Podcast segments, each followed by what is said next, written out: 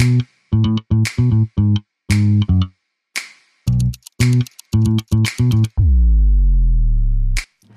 und herzlich willkommen zu einer neuen Folge vom Body Love Podcast. Ich treffe mich hier jede Woche mit einer Frau, um mit ihr über ihre Beziehung zu ihrem Körper, ihrer Seele und sich selbst zu sprechen. Welche Mindfucks und Irrtümer sie bereits loslassen konnte und wie ihr aktueller Beziehungsstand zu sich selbst eigentlich gerade so ist. Ich bin Judith McKay, Gründerin von Body Love Coaching. Und ich begleite Frauen darin, endlich Frieden zu schließen mit sich selbst. And you know what? Self-love is so sexy.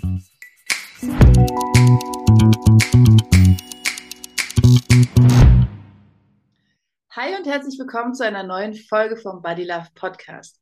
Ich habe heute Chrissy zu Gast, Chrissy Klamme-Grunde. Da muss ich nochmal ganz kurz auf deinen Namen schauen, weil ich mir den Nachnamen nicht merken kann. Ähm, ich freue mich total, dass du zu Gast bist. Wir haben uns tatsächlich noch gar nicht so richtig kennengelernt, außer mal ganz kurz auf einer Netzwerkveranstaltung bei Mira Burgund. Und hatten aber so ein schönes, kurzes Kennenlerngespräch, dass ich gedacht habe, es wäre sehr schön, dich hier zu Gast zu haben, liebe Chrissy. Ich weiß über dich, dass du Psychologin bist, Coach und dass du in diesen Bereichen auch mit Pferden arbeitest und das auch das Thema Mama sein einen großer, großen Bereich deiner Arbeit ausmacht. Bevor ich jetzt noch zu viel verhaspel, sage ich mal, stell dich selbst mal vor. Hallo Chrissy. Hallo, danke. Ich freue mich mega, dass ich da bin, dass ich ähm, sozusagen bei dir im Podcast als Gästin sein darf. Und du hast eigentlich schon alles äh, auf den Punkt gebracht. Mhm. Ich bin von der Basis Psychologin. Mein ähm, Fokus momentan sind Mütter, ähm, mit dem Fokus auf, wie kann ich Vereinbarkeit in meinem Familiensystem leben, wie kann ich ähm, ja, mir einen Alltag als Mama kreieren, der mich wirklich glücklich macht und wo ich auch meine eigenen Träume und Ziele nicht permanent nur hinten anstelle, sondern sozusagen auch priorisiere und dadurch auch wieder mein Mama-Sein sozusagen ja auf ein höheres Level hebe und alles, alles toller und glücklicher wird und schöner. Und ja. das ist so ein bisschen mein, mein Ziel momentan mit meiner Arbeit.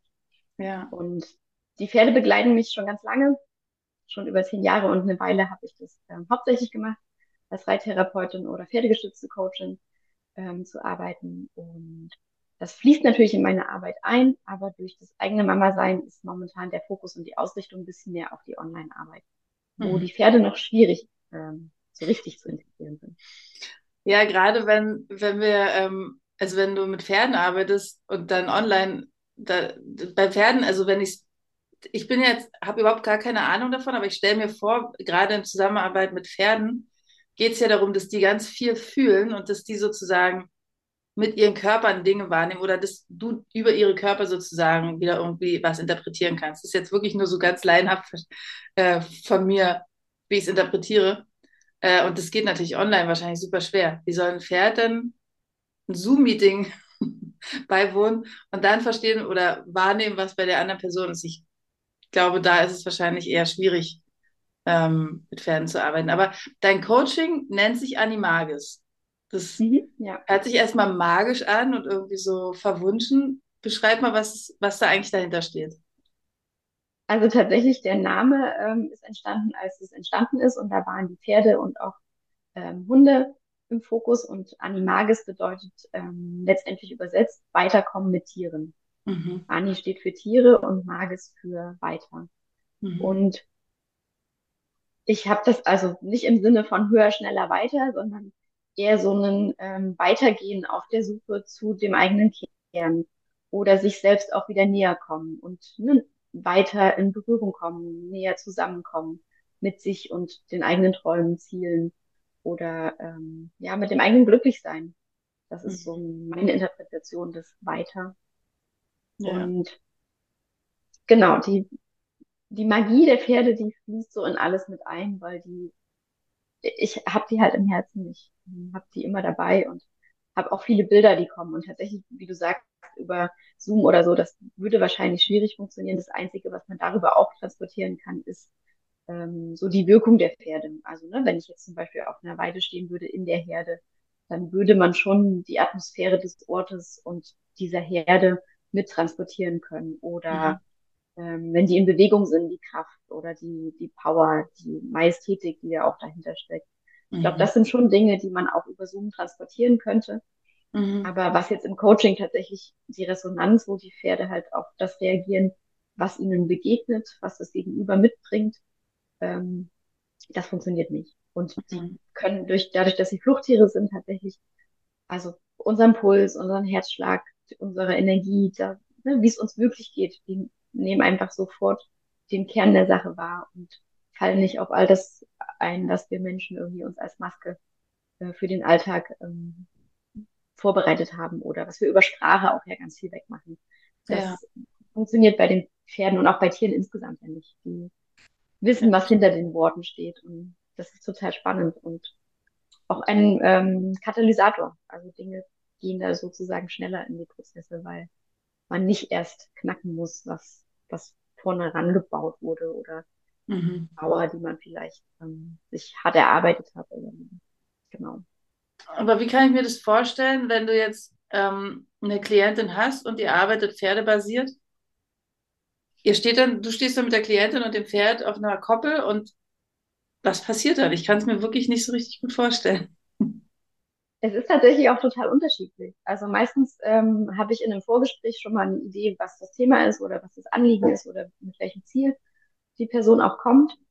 Und dann gehen wir erstmal gemeinsam in die Herde zu meinem Pferd. Und dann kann es sein, dass sie total aufmerksam ist und zugewandt und direkt irgendwie zu uns kommt und neugierig ist. Es kann auch sein, dass sie irgendwie ne, in der Herde gerade mit Sachen beschäftigt ist und kurz guckt oder nicht mal guckt. Und dieser erste Moment macht oft schon was mit dem Menschen. Mhm. Weil wir uns ja schnell ähm, vielleicht auch abgelehnt fühlen oder ja. uns fragen, ob das jetzt was mit uns zu tun hat, wenn das Pferd nur guckt und dann aber sich wieder abwendet.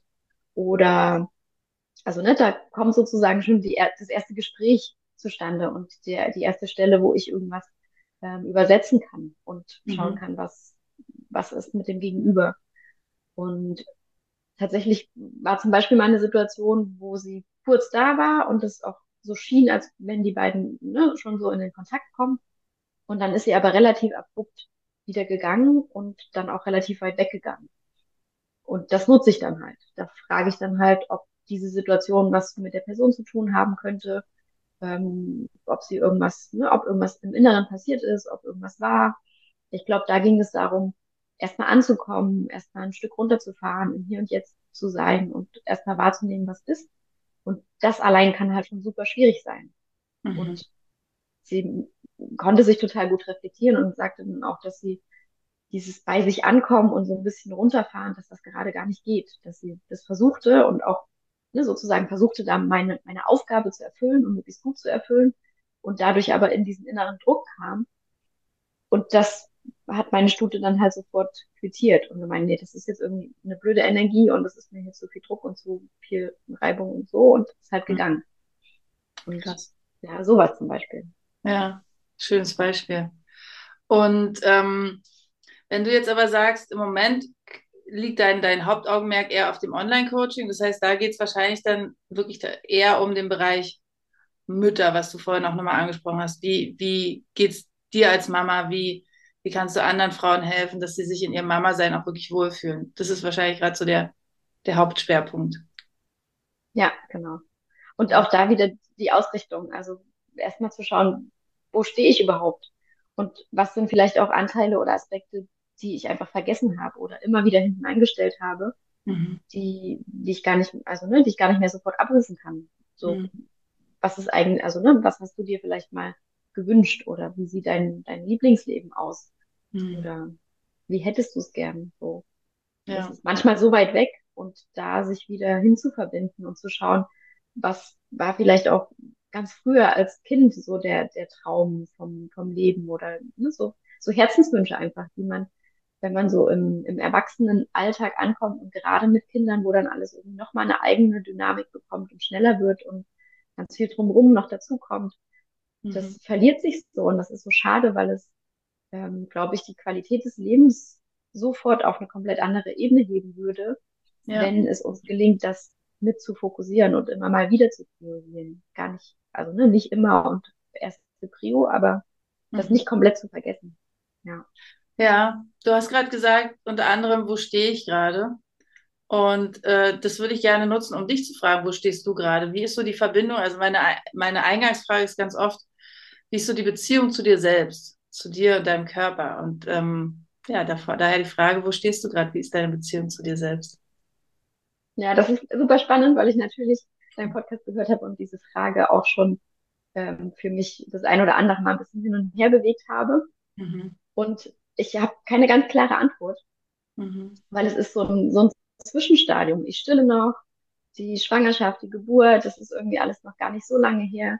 Also mhm. Also ich bin noch gar nicht wieder richtig komplett in mir selbst, in meinem Körper und, und nur bei mir, mhm. weil es so ganz viel Fremdbestimmung gibt und ganz viel so, ähm, also ne, weiß ich nicht, meine Brüste sind die Milchbar. Die mhm. haben irgendwie keine andere, also mhm. die sind natürlich irgendwie auch da und so, aber die haben nicht mehr die Funktion oder das, das was vorher sozusagen war. Die sind ja. sehr, ähm, ja. sagt man denn, immens, instru, instrumentalisiert sozusagen. Ja, ja, na, und, genau. Milchbar ist, finde ich, ein sehr, sehr passender Begriff. So habe ich das auch immer empfunden, dass, dass dieser Bereich meines Körpers halt einfach jetzt diesen Mensch, den ich ja gerade stille, äh, zur Verfügung steht und eigentlich gar keine andere Funktion aktuell hat. Was mein Mann jetzt sicher nicht gerne hört. Aber so habe ich es ja. auch empfunden. Also der ja, Körper also, besetzt erstmal durch die Schwangerschaft, aber dann eben auch danach, ja, weil das Kind ja immer oder ganz oft an einem dran ist. Meistens gewollt und manchmal aber auch, wenn man eigentlich gar nicht will und trotzdem das Kind irgendwie mit sich rumträgt, wenn man es beruhigen will oder was auch immer. Der Körper ist sozusagen, ja, wie du schon sagst, der wird nicht mehr nur von einem selbst bewohnt, sondern da ist eben einfach noch jemand anders, der den der ja auch, also das Baby kann ja auch noch gar nicht unterscheiden zwischen ich und, und äh, einem selbst, sondern das denkt ja, also was heißt es denkt, aber es ist sozusagen am Anfang eine Symbiose. Ich glaube, erst mit ein oder zwei Jahren fangen die an, wirklich zu verstehen, dass sie eine eigene Persönlichkeit sind, ne? Ja, ich glaube auch so um, um zwei rum. Mhm.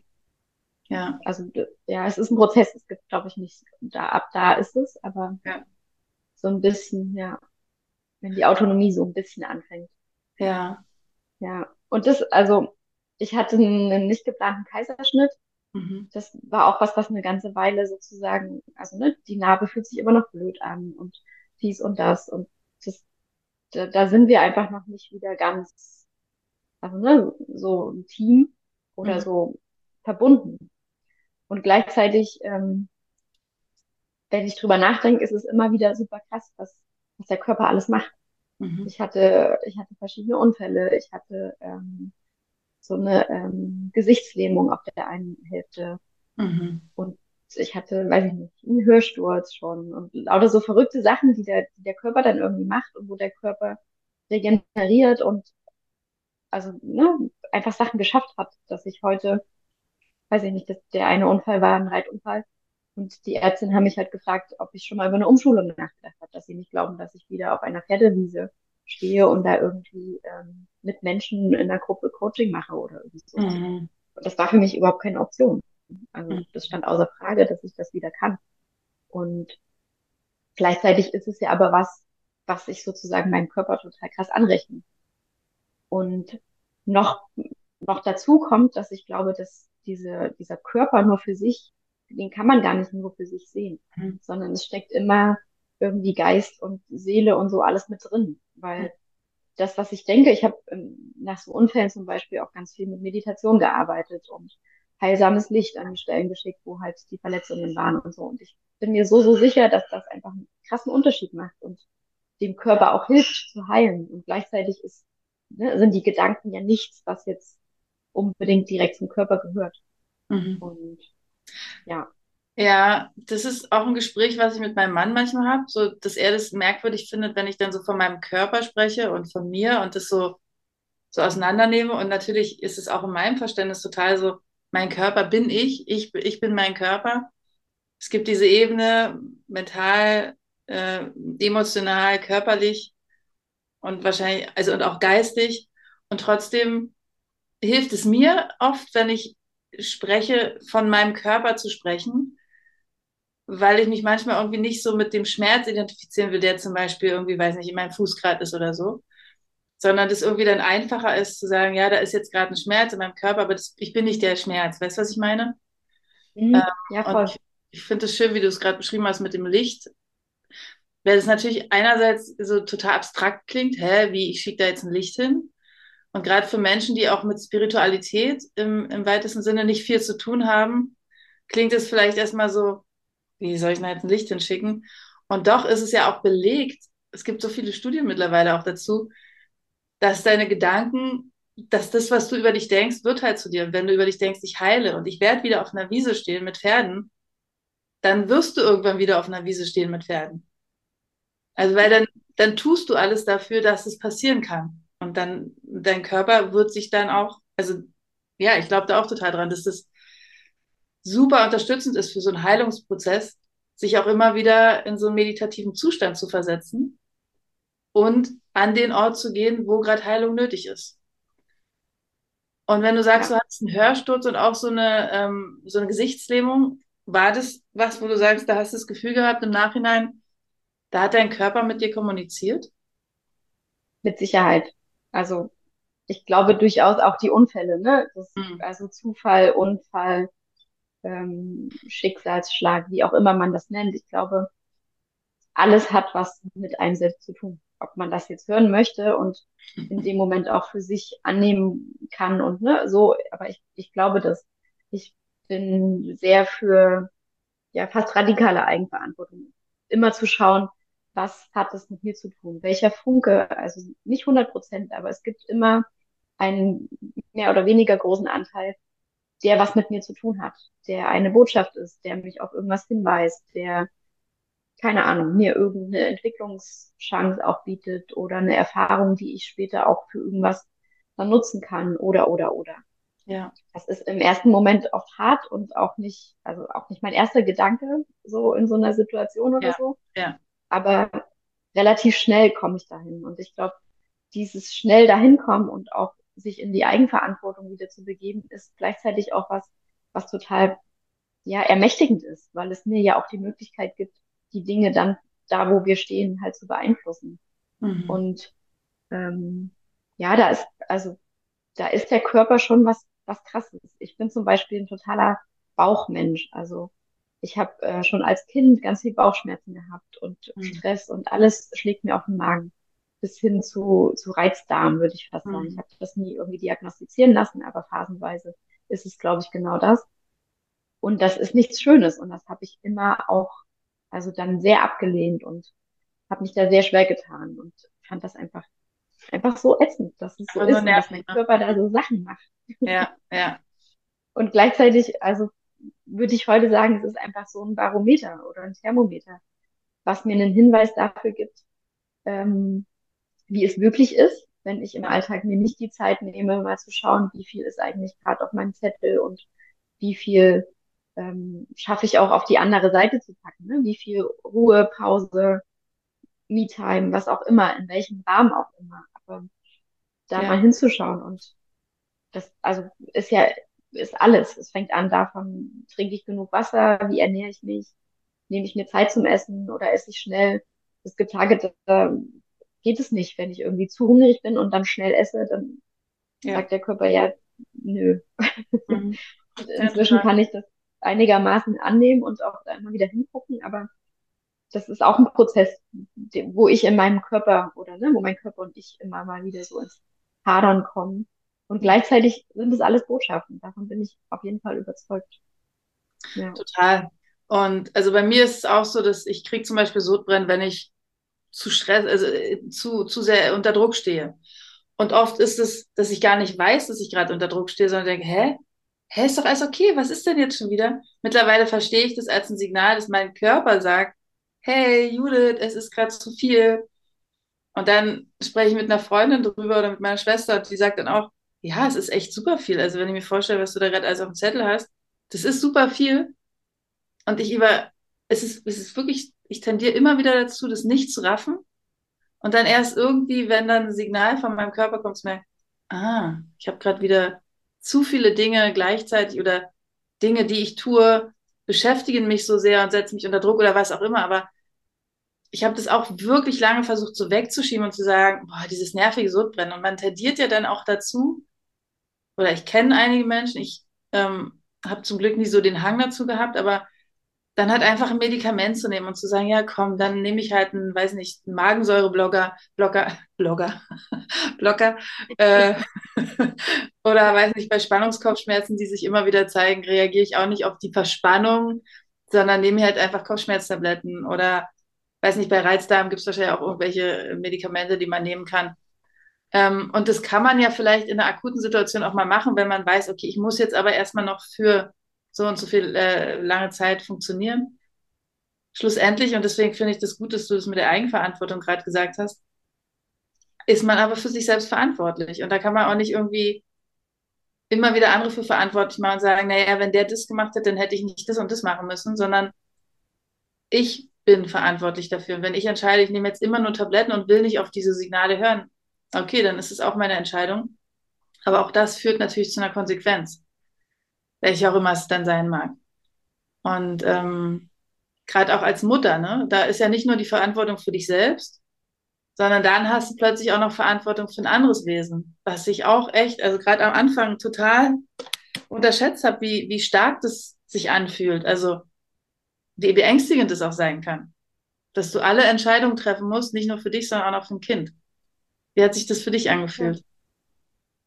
Also erstmal noch ganz kurz, ich ja. fühle das total, weil ich auch nach wie vor und immer mal wieder das erst merke, wenn mein Körper irgendwas mir zurückmeldet. Und dann auch denke, hey, aber so, so schlimm ist doch gar nicht. Ja. Und ne, wenn man dann aber sich mal das irgendwie wirklich vor Augen führt oder halt, wie du sagst, mit jemandem spricht, der dann sagt, na ja, also das, das, das, mhm. finde ich schon so. Mhm. Und das wäre, ich glaube, das ist auch ähm, ein Ding, was Mamas haben, ganz, ganz viel dass sie das Gefühl haben, so viel ist es ja gar nicht. Und in Wahrheit ist es aber einfach, es ist, es ist mega viel. Mama sein ist super krass.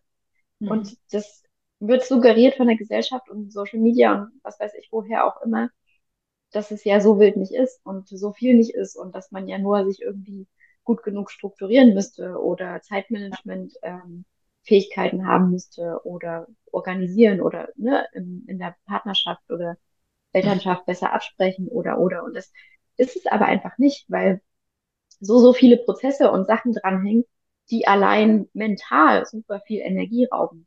Genau. So viele Entscheidungen, die man treffen muss. Was zieht dem Kind an? Wie ist das Wetter? Wie wird das Wetter? Also wie ist es morgens und wie ist es vielleicht am Nachmittag, wenn ich sie abhole?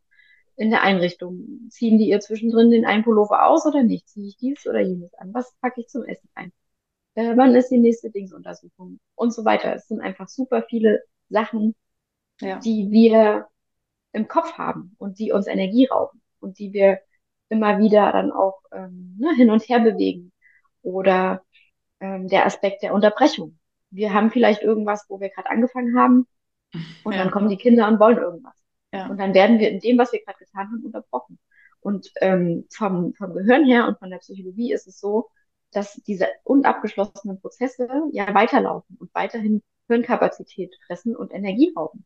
Mhm. Und je mehr solcher Prozesse ich einfach nicht abgeschlossen habe, weil immer wieder was dazwischen kommt, umso mehr wird einfach auch an Energie da weggebündelt. Und also wie an so einem Computer, wo du einen Tab offen hast, dann machst du noch eins auf und, noch, und irgendwann guckst du und denkst so, oh krass, ich habe hier gerade irgendwie 20 Tabs offen und die laufen ja irgendwie alle im Hintergrund weiter. So kann man sich wahrscheinlich vorstellen. Ne? Ja, genau, ja.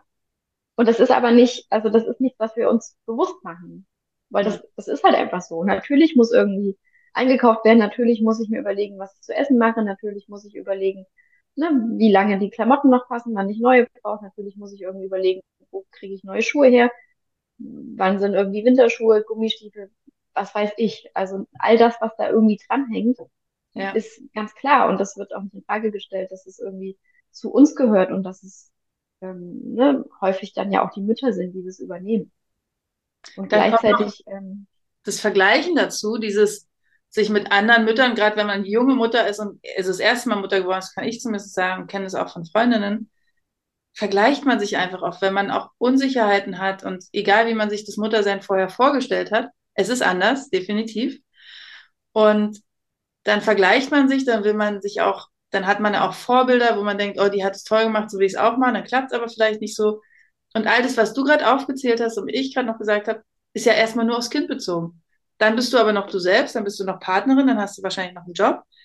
Dann ist da dieser Haushalt, der gemacht werden muss. Also, und deswegen ist dieses im Kopf haben kann man so schön trennen von was im Kalender steht. Im Kalender stehen vielleicht nur zwei Termine. Mhm. Aber all diese Sachen im Kopf zu haben, das ist ja das, was, was den Druck macht, den Stress macht und dieses, oh Gott, ich drehe gleich durch, ich weiß gar nicht mehr, wann ich das. Da kann ich mich noch ins, in, in eine schöne Sauna legen und entspannen. In meinem Kopf findet es aber vielleicht trotzdem statt. Und da einen Weg zu finden, da äh, zu verstehen, ah ja, jetzt gibt mir mein Körper gerade das Signal, dass da zu viele Sachen, zu viele Tabs in meinem Computer offen sind oder in meinem Kopf, besser gesagt. Äh, und was ist das Signal? Das zu entschlüsseln, zu verstehen, mein Körper gibt mir dieses Signal, dein Körper gibt dir wahrscheinlich ein ganz anderes Signal. Aber das sozusagen zu verstehen, ich glaube, das ist ganz cool, um sich ja. besser kennenzulernen. Auch die, auch die Haltung, die, die man hat. Ne? Also es gibt einfach so krass viele Ansprüche, die wir Frauen heute an uns stellen. Ja, das Internet und so, wir, wir wissen ja auch alles. Man kann sich alles Mögliche an Wissen ganz unkompliziert ähm, suchen. Im Zweifel fragt man irgendwie JetGPT und der erzählt dir irgendwas Schlaues. Und dann ja. ne, bindungsorientierte Erziehung, emotionsgeleitete Begleitung, was weiß ich, gleichberechtigte Elternschaft, mhm. ähm, nachhaltige Ernährung. Ja das, das sind so viele Sachen, die einfach früher nicht relevant waren ja. und wo man sich als Mutter irgendwie finden muss und entscheiden muss, was davon ist mir jetzt gerade wichtig, wofür habe ich Kapazität, wofür nicht.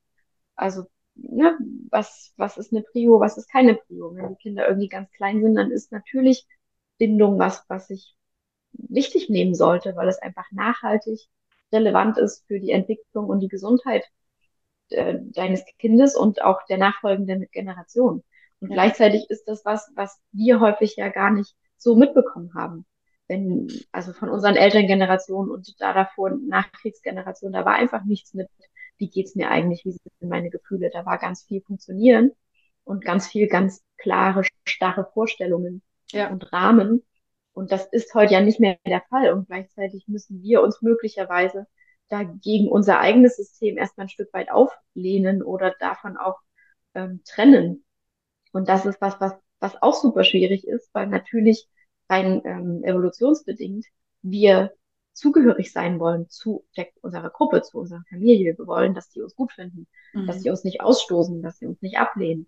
Und mhm. wenn wir aber jetzt einen klaren Cut machen und irgendwas anderes priorisieren und zum Beispiel sagen, doch, ich reagiere auf alles, was mein Kind möchte. In, in den ersten Jahren werde ich immer diese Bedürfnisse erfüllen, weil ich das wichtig finde, weil ich heute weiß, dass das dies, das, jenes. Mhm. Dann kann das sein, dass es im Kontakt mit den Eltern oder mit den Großeltern immer mal wieder zu Reibungen kommt. Ja. Und das andere, was du meintest, ähm, auf den Körper bezogen. Ich hatte ähm, gestern oder oder weiß ich nicht, irgendwann so einen Gedanken, dass dieses Ganze, was um die Care-Arbeit drumherum ist, also Care-Arbeit, Haushalt, dies, das, das sind alles Dinge, die nicht sichtbar sind, solange sie funktionieren. Und ich glaube, so ähnlich ist es mit unserem Körper. Wir nehmen den gar nicht wirklich wahr und wirklich ernst, solange der funktioniert. Mhm. Und haben da ganz, ganz wenig ähm, Wertschätzung wirklich für all diese krassen Prozesse, die der Körper ja aber macht. Mhm. Gerade als Mama, ne, die, der hat irgendwie ganz nebenbei äh, dieses Leben da in uns wachsen lassen und dafür gesorgt, dass es auch rauskommt und dass es gesund ist und atmet und mhm. das ist völlig krass. Und die reagieren aber erst, wenn er uns irgendwie Bauchschmerzen verursacht oder Kopfschmerzen oder irgendwas. Und schätzen gar nicht wert, was alles funktioniert. So wie auch die Hausfrau erst, also ne, erst auffällt, wenn irgendwie, keine Ahnung, die Wäsche länger nicht gewaschen wurde oder ja. so. Wenn alles läuft, dann das ist der Normalzustand. Ja, ist ein ganz schöner Vergleich, weil tatsächlich dieses, ähm, mein Körper hat jetzt irgendwelche Beschwerden, dann ist man ja in der Regel auch erstmal sauer und denkt sich, oh Mann, ey, wie soll ich jetzt schon wieder Kopfschmerzen oder Magenschmerzen oder was auch immer. Das nervt einfach nur und man will sich damit nicht beschäftigen. Man denkt sich, okay, wo ist die nächste, weiß nicht, Tablette oder ähm, irgendwie so dieses Gefühl von Mist, wieso funktionierst du jetzt nicht? Dabei ist es ja eigentlich viel cooler, wenn man so rangeht und sagt, oh, okay, was hast du? Liebster Körper, was ist los mit dir? Wie kann ich dir helfen? Also mit meinem Kind, auf das bin ich ja auch nicht sauer. Also klar, wenn ich jetzt einen Job absagen muss, deswegen, weil es krank ist, dann bin ich vielleicht sauer auf die Situation, aber ja nicht auf mein Kind, weil es krank ist. Warum bin ich denn also wütend auf meinen Körper, wenn er nicht funktioniert, wie er soll? Das ist also so, so funktionieren wir, glaube ich, oft, aber eigentlich ist es schade, weil, das habe ich gestern im Coaching auch zu einer gesagt, das sage ich hier auch, glaube ich, ständig. Wir sind ja vom letzten, vom ersten Atemzug bis zum letzten Atemzug diejenigen, die mit uns sind. Also wir sind die einzigen eigentlich, die genau diese komplette Zeit jeweils mit uns verbringen. Und doch sind wir oft so, so hart mit uns selbst und so, so mhm. unfreundlich und so kritisch und viel, viel cooler wäre doch, wenn wir in erster Linie erstmal mit uns super cool umgehen und uns super gut finden und dann sozusagen auch natürlich die Menschen um uns herum gut behandeln, gar keine Frage. Aber es ist eben auch immer so ein Bedürfnisding, so ein, kenne ich meine wahren Bedürfnisse? Ist mein Bedürfnis vielleicht nicht 20.000 Tabs aufzuhaben in meinem Kopf, sondern eigentlich erstmal einen Tab schließen zu können, um dann das nächste zu öffnen. Dafür muss ich mich aber gut genug kennen, um überhaupt zu wissen, es ist nicht nur mein Bedürfnis zu essen und zu schlafen und zur Toilette zu gehen, sondern da sind auch noch andere Bedürfnisse und ich kenne mich so gut, dass ich weiß, mein Bedürfnis ist XYZ. Und das ja. ist mir auch überhaupt erst durch die Coaching-Welt so richtig klar geworden, dass es Bedürfnisse gibt, die ich gar nicht kenne, die ich aber habe und die ich immer wieder nicht erfüllt habe. Und dann ist es ja so ein Kreislauf. Weißt du, wie ich meine? Ja, voll. Und das ist auch das Ding mit Mamas, weil ich, ich glaube auch, dass es der, der Großteil der Menschen setzt sich damit nicht auseinander. Oder mhm. erst zu einem Zeitpunkt, wo irgendwie da schon so, so viel Unzufriedenheit gewachsen ist und man gar nicht mehr weiß, wo die überhaupt herkommt und warum ich jetzt hier bin, wo ich bin. Aus Unwissenheit aber auch, glaube ich. Also ich meine, kriegen wir das in der Schule beigebracht? Nee, es, also vielleicht fängt es jetzt endlich mal an, aber es wird einem doch auch, wurde, also mir wurde das nicht beigebracht, auf, auf meine Bedürfnisse zu achten und auch, ähm, also zum Beispiel im Sportunterricht zu sagen, ähm, ja, es gibt die und die und die Sportarten, die man hier lernen kann. Sportunterricht ist aus meiner Sicht ja eigentlich vor allen Dingen, damit die Kinder Bewegung bekommen und mal einen Einblick bekommen, was gibt es alles und gucken können, wo fühlen sie sich besonders gut und worauf haben sie vielleicht Bock, das sogar als Hobby noch zu machen oder irgendwann später als Leistungssport. Aber es geht ja, also der Sportunterricht, den ich kenne, da ging es ganz viel um Leistung und, und Benotung. Also wie kann man den Sportunterricht benoten? Wie kann man denn sagen, du rennst schneller, deswegen kriegst du eine Eins, naja, und du rennst nicht so schnell, deswegen kriegst du leider eine Vier. Das ist doch bescheuert. Und da ging es überhaupt nicht um Bedürfnisse des eigenen Körpers, um, um Grenzen zu setzen und so weiter. Und deswegen sind wir schnell in dieser Ego-Ecke, wenn wir anfangen, unsere Bedürfnisse zu, zu, äh, zu erfüllen. Und das ist super schade. Das glaube ich auch. Dass, also ne, vor allem Leistungsdruck oder die, die, die auch die Orientierung an klaren Vorstellungen oder an, an Regeln oder wie es sein muss, wie wir sein müssen. Das ist was, was natürlich uns irgendwie als, als Kinder oder Jugendliche total krass prägt. Und auch dieses, dieses Körperbewusstsein, das habe ich auch nicht gefragt. Wann entsteht überhaupt Körperbewusstsein? Mhm. Oder ne, wann, wann habe ich wirklich auch ein realistisches Körperbild zum Beispiel? Das ist mhm. ja auch in der, in der Psychotherapie durchaus ein Thema oder bei Essstörungen oder so. Und mhm gerade im Jugendalter, wo da super krass viele Veränderungen stattfinden und Hormone und der Körper sich auch einfach doll verändert. Das ist die Zeit, wo irgendwie in der Schule der meiste Druck und der meiste ja, Vergleichsdruck ja. auch gemacht wird und ja. ähm, ne, wo am wenigsten Raum ist für diese Prozesse und da auch mal einfach die Prozesse auch wertzuschätzen und mal irgendwie, wie du sagst, liebevoll mit sich selbst zu sein und zu realisieren, ja, guck mal, es ist total krass. Ich bin irgendwie noch halb Kind eigentlich und gleichzeitig wachsen mir gerade Brüste. Das, mhm. das ist doch irre. Ja, und oder ich bekomme meine dabei nicht, oder was. Ja. Ja. Ja, total. Und das, ja, ist auch was, was, ähm, glaube ich, die heutige Mut Mütter- oder Elterngeneration ähm, anders auf dem Schirm hat und anders begleitet. Und gleichzeitig ist es aber damals halt genau so gewesen. Und ähm, das schließt jetzt nicht aus, dass man irgendwie seine Wünsche, seine Träume kennt und seine Bedürfnisse, aber gleichzeitig ähm, hat man da ja einfach viele, viele Jahre gelernt, dass die eigenen Bedürfnisse und das eigene Gefühl auch zu Situationen ähm, nicht relevant ist, nicht gehört wird, nicht, nicht so da sein darf, wie es vielleicht mhm. ist.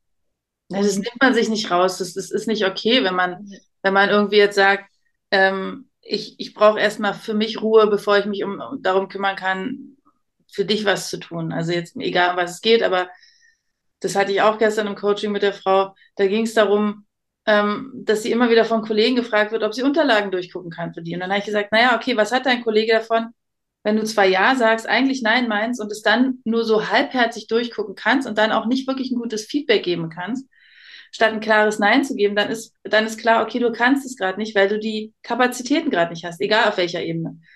Wenn du aber mit aus vollem Herzen Ja sagen kannst und dich wirklich auf das konzentrierst, dann ist es wirklich ein Benefit. Dann hat dein Kollege was davon. In allen anderen Fällen nicht. Und dann ist es doch besser, gleich Nein zu sagen, weil so hat der nur ein halbherziges Feedback und du hast Energie genommen, die du gar nicht hast und bist ins Minus gegangen. Bringt dir also nichts und ihm auch nicht. Und das auch immer wieder auf, als, als Rechnung offen zu haben und sich zu denken, oder sie hatte dann auch ein geiles Beispiel, ihr, ihr sollten Sachen geschenkt werden und normalerweise sagt sie dann oft so, ja, okay, danke, nehme ich an und schmeißt es dann weg. Weil sie halt nicht das Nein sagen wollte und weil sie sich blöd gefühlt hat damit, dieses, ja, okay, hm, ich will dich ja nicht enttäuschen. Aber die Person, die es mir schenkt oder ihr schenkt, die hat ja die Intention, dass, dass sie ihr damit eine Freude machen will. Und vielleicht auch, dass sie es loswerden will, aber die will es ja nicht wegschmeißen, offensichtlich. Wenn aber dann die Person es wegschmeißt, dann ist auch wieder nichts gewonnen. Also, warum steht dieses, dieses an sich selbst denken und, und, und sich selbst Bedürfnisse erfüllen so in dieser Ego-Ecke drin? Das ist total schade. Und es, es ist auch total krass, weil es ist ja, es ist beim, beim Mama sein oder bezogen auf, auf die Kinder und wie gut ich den, die, den Kindern begegnen kann, genau dasselbe, wie gut ich meinem Körper begegnen kann. Ja. Wenn ich gerade Höllenkopfschmerzen habe, dann macht es total Sinn, erstmal irgendwie das zu regulieren und zu gucken, habe ich genug Wasser getrunken, kann ich irgendwie kurz, weiß ich nicht, zehn Minuten meditieren, ja. zehn Minuten schlafen, erstmal irgendwas tun, um mich darum zu kümmern, um ja. dann möglicherweise in einem anderen Zustand wieder Dinge zu tun. Oder ja. wenn die Kinder irgendwas wollen, dann ist es auch so. Wenn ich ähm, eigentlich das gerade nicht kann, dann, also bei meinem ganz kleinen Kind ist es irgendwie schwierig, weil die das nicht akzeptiert oder hinnimmt oder dann ähm, darüber halt auch nur in Protest gerät. Und gleichzeitig ist es trotzdem total wichtig, dass ich das immer wieder tue. Und dann kann sie sich natürlich darüber ärgern und das blöd finden. Das ist ja völlig legitim. Und gleichzeitig ist es aber wichtig, dass dass ich halt, wenn in dem Moment, keine Ahnung, ich erst aufessen möchte, bevor ich mit ihr weiterspiele, dass sie halt lernt und sieht, okay, krass, das ist also ein, ein Weg. Ich kann jemand anderem erstmal sagen, nein, jetzt nicht. Ich muss erstmal irgendwie für mich irgendwas tun. Genau, und Kinder lernen durch Vorleben. Und was du vorhin gesagt hast, ähm, wann fangen eigentlich Kinder an, so ein Bewusstsein für ihren Körper zu entwickeln? Also wenn ich mich erinnere, meine Kinder haben irgendwann angefangen, vorm Spiegel zu sehen und zu entdecken, da ist ein Kind. Irgendwann haben sie verstanden, das sind sie selbst. Und bis zu einem bestimmten Alter bei meinem Sohn, der ist jetzt acht, ist es sogar noch so, der guckt sich im Spiegel an und findet sich einfach toll. Und da geht es nicht um, liegen meine Haare, ist mein, mein Körper stark genug oder muskulös genug oder sind die Klamotten cool, sondern der guckt sich an und findet sich halt cool. Oder er findet sich gerade nicht cool, aber dann findet er sich grundsätzlich nicht cool. Dann macht er das nicht an, an irgendwelchen Äußerlichkeiten fest. Ich habe ihm irgendwann mal die Haare geschnitten, weil ich die Einzige bin, die daran darf. Und mittendrin wollte er nicht mehr weitermachen. Ich, ich durfte einfach nicht mehr weiterschneiden. Es sah wirklich bescheuert aus. Dann habe ich zu ihm gesagt, hey, lass mich das doch noch fertig schneiden, das sieht doch komisch aus. Und er so, so wirklich völlig unverständlich meinte so, hä, das ist doch egal, wie meine Haare aussehen. Das, das, da guckt, niemand guckt doch auf meine Haare. Also der hat es gar nicht verstanden. Und ich fand es dann auch geil und habe gedacht, ja, stimmt, eigentlich ist es scheißegal, wenn er, wenn er sich damit wohlfühlt, bitteschön. Und er hat nicht eine einzige Reaktion bekommen und selbst wenn, gab, war es nichts, was ihn irgendwie traurig gemacht hat oder niedergemacht hat. Und das, glaube ich, kommt irgendwann. Irgendwann kommt der Punkt, wo, wo Äußerlichkeiten eine Rolle spielen. Wann der Punkt, ich weiß es nicht. Ich glaube, der ist auch in unterschiedlichen, in unterschiedlichen Momenten bei jedem Menschen dass es plötzlich wichtig ist. Aber wenn du dir ein zwei-, dreijähriges Kind anguckst, wie das sich im Spiegel anguckt und sich anstrahlt, scheißegal, ob es nackt ist oder angezogen ist oder was auch immer, das strahlt sich einfach an, weil es sich freut, sich selbst zu sehen. Ja, voll schön, ja, ne? Dick oder dünn oder was auch immer ist. Das ist einfach ja. nur happy, dass es sich selber sieht. Ja. Und das wäre doch so schön, wenn wir das auch wieder hätten. Aber ja, das ist irgendwie echt nicht so weit verbreitet. Nee, ja. Und es ist auch schwierig, weil das, also, es ist ja einfach, es begegnet einem ja nicht. Mhm. Und auch wir haben ja durch Vorbilder gelernt. Und das, also, ne, die Vorbilder in der Werbung, die, die waren nicht genau. Ähm, normal. Ja. Und auch die Freunde um einen herum. Also die Menschen, die sozusagen, mit denen man sich so identifiziert, die ja dann auch durch ihre eigenen Learnings irgendwie angefangen haben, sich kritisch zu betrachten. Also wir lernen sozusagen irgendwann in der Kindheit oder Jugend äh, sich selbst kritisch zu betrachten mhm. und sich selbst von der eigenen Intuition auch zu entfernen und von dem eigenen Gefühl für sich selbst. Also sowohl bei der Ernährung als auch bei dem Gefühl für den eigenen Körper. Weil eigentlich spüre ich, was ich brauche. Bewegung, Ernährung, Ruhe. So, das spüre ich. Ich brauche Wärme, ich brauche Nähe zu anderen Menschen. Das sind alles Dinge, die sind ja an uns an, angelegt, die, die, die merken wir und spüren wir. So wie bei deinem Pferd. Also dein Pferd weiß genau, was es braucht und dein Pferd lässt sich nicht von irgendeinem Spiegelbild beeinflussen oder von irgendwas gequatscht, irgendeinem Gequatsche von Menschen, weil es es einfach zum Glück nicht versteht. Also die Worte, die Art und Weise wahrscheinlich schon, aber die einzelnen Worte. Und das ja. steckt ursprünglich auch in uns. Und das Pferd hat auch immer die eigenen Bedürfnisse als Trio. Wenn irgendwie in der Herde Stress ist und die alle weglaufen, dann ist es nicht mehr bei mir. Oder vielleicht, ne, weil es domestiziert mhm. ist, weil es irgendwie weiß, dass es in bestimmten Situationen gefordert ist. Aber vom, vom Fokus und von der Energie checkt es erstmal, ob da die Herde nicht gerade äh, was wirklich Wichtiges tut. So. Mhm. Das eigene Bedürfnis ist immer das Erste und dann wird irgendwie angepasst. Und das ist, das stimmt, das haben wir für uns leider verloren. Und der, der Alltag und ja, die Erwartungen und alles, das ja trennt uns auch immer wieder davon. Das heißt, ich glaube tatsächlich, dass so ähnlich mit, wie mit den eigenen Träumen und mit dem, ne, was macht mich wirklich glücklich, ist es auch dieser, dieses Wertschätzen und der Fokus auf den Körper, was, was wir einfach für uns mhm. machen müssen und priorisieren müssen. Ja. Wir müssen einfach sagen, keine Ahnung, jeden zweiten Tag in meiner Morgenroutine baue ich zehn Minuten Yoga ein oder einmal die Woche mache ich eine volle Yoga-Einheit oder gehe ins Studio oder also ne, es ist es mhm. ist was, was wir für uns entscheiden und fokussieren müssen. Ansonsten geht es unter. Ja. Ja, dieses irgendwie die Augen schließen zu können, in mich reinzuspüren, zu sagen, was brauche ich jetzt gerade? Brauche ich gerade eine Runde draußen laufen? Brauche ich gerade Schlaf? Brauche ich gerade eine Freundin zum Quatschen? Brauche ich gerade Yoga? Was auch immer. Aber das ist viel zu selten, dass wir wirklich uns darauf verlassen und vertrauen. Ich habe die Antwort ja in mir. Ich werde genau wissen, was ich brauche. Ich muss mich nicht davon abhängig machen, dass mein Kollege, mein Vater, wer auch immer gerade gesagt hat, naja, Judith, aber bist du dir sicher, dass du das so machen willst? Bist du dir sicher, dass du solltest du so tun? Nee, das macht man aber nicht und so weiter. Also davon lassen wir uns ja so beeinflussen und wir beeinflussen ja auch andere. Also ich glaube, man kann sich da auch gar nicht selbst rausnehmen. Das ist ja so tief in unserer Gesellschaft drin, dass wir auch durch das, was wir sagen, andere Leute beeinflussen. Und manchmal ist es gut, manchmal nicht. ja. Ich habe das auch gerade gedacht, ähm, als du sagtest, dass die Kinder ja genau wissen, was sie brauchen. Wir haben jetzt immer mal wieder, dass sie ihre Schuhe auszieht, ihre Hausschuhe. Und dann natürlich kalte Füße hat. Und gleichzeitig ist sie grundsätzlich von der, von der Konstitution ein ziemlich warmer Typ, so. Und ich lege dann schon Wert drauf und ziehe im Zweifel auch gegen Protest die Hausschuhe wieder an. Mhm. Aber vielleicht ist das quasi schon dieser erste Schritt, ne? dass man ja. da schon eingreift und ähm, vermittelt, dein Gefühl ist falsch. Du musst Schuhe anziehen. Auch ja. wenn es, wenn der Körper die bisschen kalten Füße total gut ab könnte und es vielleicht ähm, als Regulation braucht oder ne, auch als taktile Stimulation, den genau. wirklich den Boden zu berühren. Ja. Keine Ahnung, nach so einem ganzen Tag in der, mit anderen Kindern in der Einrichtung oder wie auch immer. Das ist was ist, was, was sie eigentlich braucht und was ich in dem Moment nehme, weil ich glaube, das irgendwie besser einschätzen zu können.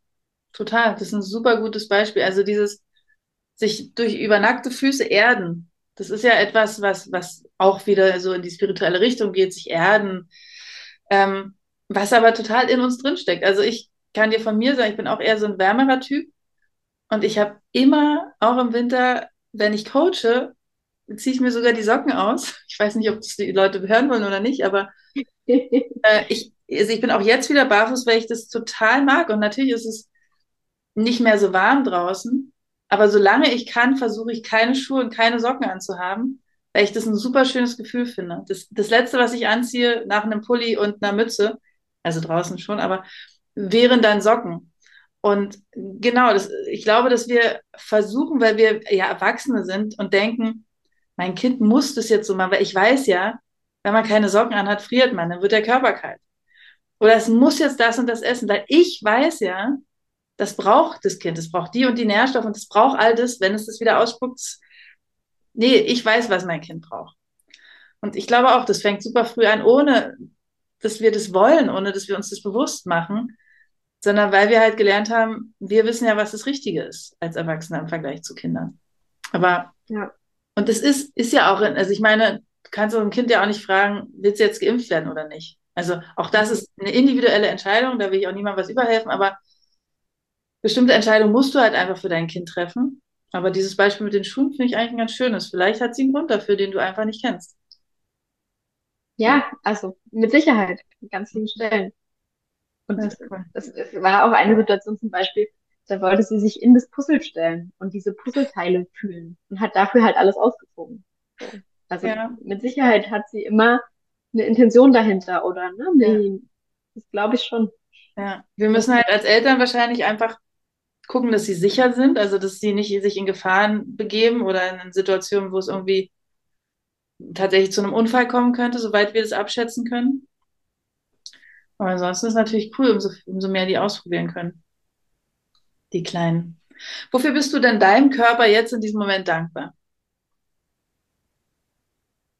Für all das, was, also all die Heilungen, die er schon gemacht hat oder ne, dass, dass ich sozusagen hier stehe so oder sitze, wie ich bin und dass ich all die Sachen, die ich machen will, wieder machen kann, trotz Unfälle, trotz diesem und jenem, dass, dass mein Gesicht einigermaßen ähm, symmetrisch wieder funktioniert, obwohl das halt nicht der Fall war. Und mhm. auch der Kaiserschnitt zum Beispiel, wie, wie krass er einfach da das alles ja, regeneriert hat mhm. und immer noch stillen kann. Und also es ist einfach wirklich krass, wenn man mal darüber nachdenkt, was mhm. der Körper alles tut. Das stimmt. Und ja, cool. das ähm, habe ich zumindest mir vorgenommen, wieder mehr Wert zu schätzen und irgendwie noch mal mehr wieder drauf zu achten, dass ich wirklich genug trinke, dass ich Yoga nicht erst mache, wenn ich merke, oh, mein Rücken tut so weh vom irgendwie nächtlichen so liegen und stillen und so, sondern dass ich wieder ja. mehr als Prio für mich tatsächlich, ja, so wie ich vorhin gesagt habe, das mhm. ist halt, es liegt an mir und ja. irgendwie bin ich es meinem Körper aber auch schuldig, das zu tun. Und ich möchte ja gern irgendwie in dem Körper auch noch jede Menge Jahre leben und auch fit leben und mich auch lange bewegen können und so. Und das beginnt halt heute hier, jetzt. Ja, ja, ja absolut. Schöne, schöne Schlusswort. Es beginnt hier und jetzt. Mhm.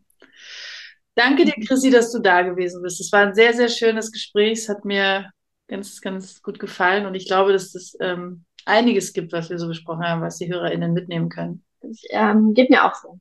Hat mir Freude gemacht und es hat auch, es ist auch schön, ähm, ja, diese Dinge so ein bisschen für sich auch nochmal zu bewegen und da mal hinzuschauen, weil das macht man im Alltag halt einfach nicht. Auch ich ja. nicht, auch wenn ich es eigentlich weiß und ne, ganz viele Sachen weiß und eigentlich könnte, müsste, sollte, ja, tut man aber nicht. Ja, die Zeit für sich selbst ist eigentlich auch immer wieder, die kann man, also die verschiebt man am ehesten noch, wenn man sich denkt, ach naja, da, da kann ich auch später noch machen. Aber das ähm, ist auch ein Trugschluss, weil wir sind nun mal die wichtigsten Menschen für uns selbst. Weil wir, ja, auf jeden gesagt, Fall. die Einzigen sind, die immer mit uns sind. Ähm, insofern sollte das Heute auch ein schöner Denkanstoß sein. Ja. Und trotzdem ist es menschlich, das auch immer wieder aus den Augen zu verlieren. Dafür gibt es ja dann eine Erinnerung. Ich, ich nehme mir auch wenig Zeit für mich selbst, für den Podcast immer einen guten Moment, ähm, so ein Gespräch zu führen, weil ich ja auch aus jedem Gespräch irgendwie was für mich mitnehmen kann. Insofern vielen, vielen Dank für alle, die sagen, sie wollen Chrissy gerne mal näher kennenlernen. Gibt es natürlich alle Infos in den Show Notes. Und ähm, Wer Lust hat, uns zu werden, sehr, sehr gerne. Lasst uns ein paar Sterne da, abonniert es und gebt es weiter, dass es diesen Podcast gibt, damit ganz viele davon profitieren können und was mitnehmen können. Und ich sage danke, Chrissy, dass du da warst. Bis bald und äh, an alle, alle anderen einen schönen Tag noch. Tschüss.